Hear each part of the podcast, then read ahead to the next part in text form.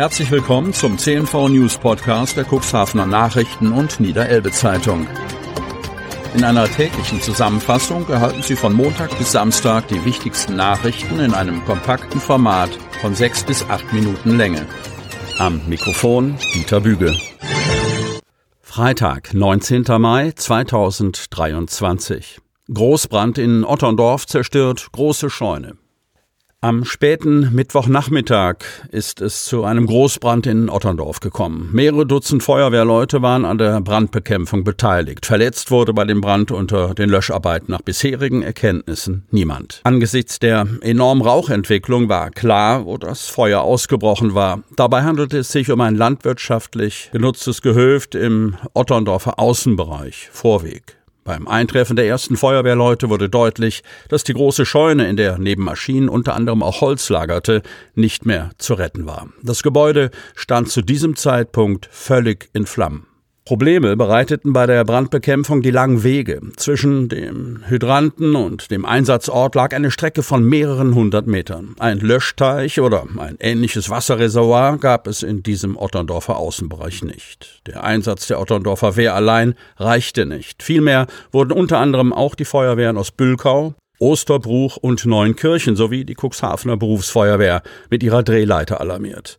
Neben der Polizei wurden zudem ein Notarzt sowie die Notfallsanitäter eines DRK-Rettungswagens nach Otterndorf geschickt. Zur Ermittlung der Schadenshöhe und zur Ursache des Brandes lagen am Ende des Einsatzes noch keine Angaben vor. Dazu werden sich die Spezialisten der Ermittlungsgruppe der Polizei wahrscheinlich erst nach einem Ortstermin äußern. Sanierungsarbeiten an der Fassade des Maritimen Sicherheitszentrums werfen Fragen auf. Cuxhaven.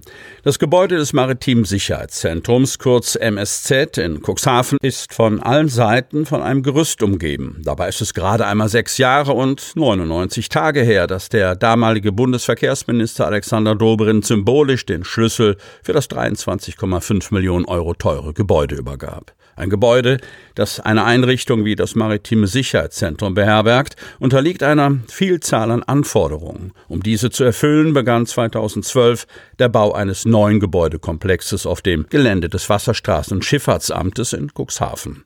Fünf Jahre nach Baubeginn nahmen 2017 alle zum MSZ gehörenden Partnerbehörden den Betrieb im neuen, hochmodernen Gebäude neben der City Marina in Cuxhaven auf. Die dort vertretenen Behörden sorgen für die Sicherheit auf See und das rund um die Uhr an 365 Tagen im Jahr. Kürzlich wurde nun der Bürgersteig der Zollkaje auf Länge des Maritimen Sicherheitszentrums mit einem Fußgängertunnel versehen. Grund dafür ist ein Gerüst, das für Sanierungsarbeiten an der Glasstreckmetallfassade des Gebäudes aufgestellt wurde. Doch warum ist das überhaupt notwendig? Unser Medienhaus hat nachgefragt. Die Pressesprecherin des Maritim Sicherheitszentrums teilte daraufhin lediglich mit, Fragen zu den Details der Sanierungsmaßnahmen an der Fassade des MSZ können wir aus Sicherheitsgründen leider nicht beantworten, da das Gebäude als kritische Infrastruktur eingestuft ist. Das Aalmoor wird noch erlebbarer. Kreis Cuxhaven.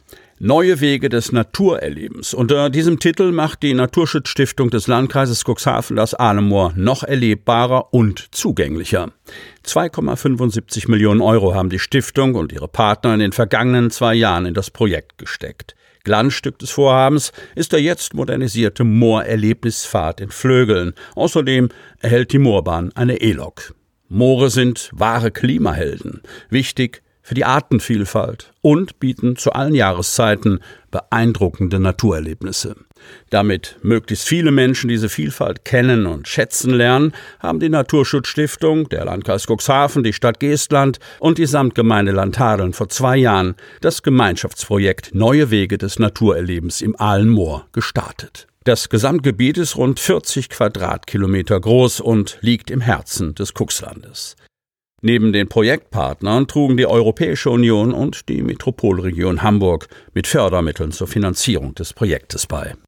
Herzstück des umfangreichen Projekts war die Modernisierung des Moorerlebnispfads in Flögeln.